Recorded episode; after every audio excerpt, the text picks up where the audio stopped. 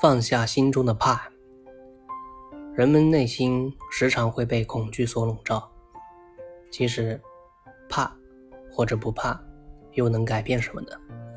我们怕，只是因为我们放不下。弘一法师最初出家，也是因为身体常常有病弱之象。他皈依佛门之后，就曾对众生说：“业障重，贪嗔盛，体弱。”心怯，但能一心念佛，久之自可诸劫咸欲。念嗔痴三毒是病根，常常发作，身体衰弱，心常恐惧，都是心中有毒，心理影响生理。但能把一句佛号认真的念，功夫得力，使贪嗔的习气消除，才是究竟彻底的治疗积极之法。导致一个人恐惧的信息来自外界，想要真正消除恐惧，就要会辨识外界的信息，找到可以安心的一点，这样心安自在其中。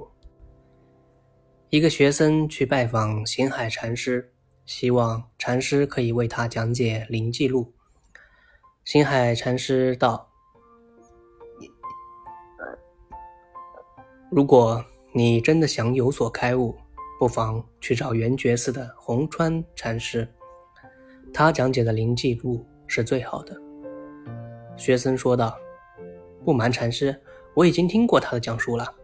你是天龙寺滴水禅师的真传弟子，我现在想听听你的讲解。”星海禅师见推辞不得，于是示意学僧跟着他走。他把学生带到了平时僧人们操练的武场。并教了学生一套剑法，直到学生练得大汗淋漓，才带他回禅房。星海禅师看看不断擦汗的学生，问：“你觉得我讲解的灵记录如何？”学生大惊，答道：“禅师何曾讲过灵记录？不是一直在练剑吗？”星海禅师说：“我就是在讲解灵记录。”你觉得讲的如何？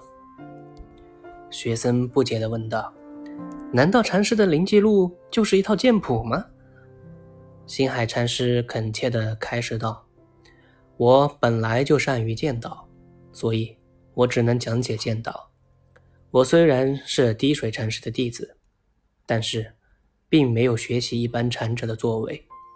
但是灵记录绝非纸上谈兵。”根本不可能从语言口舌上去了解。师傅虽然讲过，但是我不是传声筒，所以没有办法学。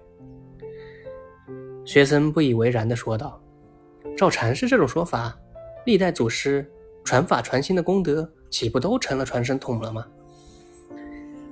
星海禅师摇头反驳道：“传法传心是传法传心，传声筒是传声筒。”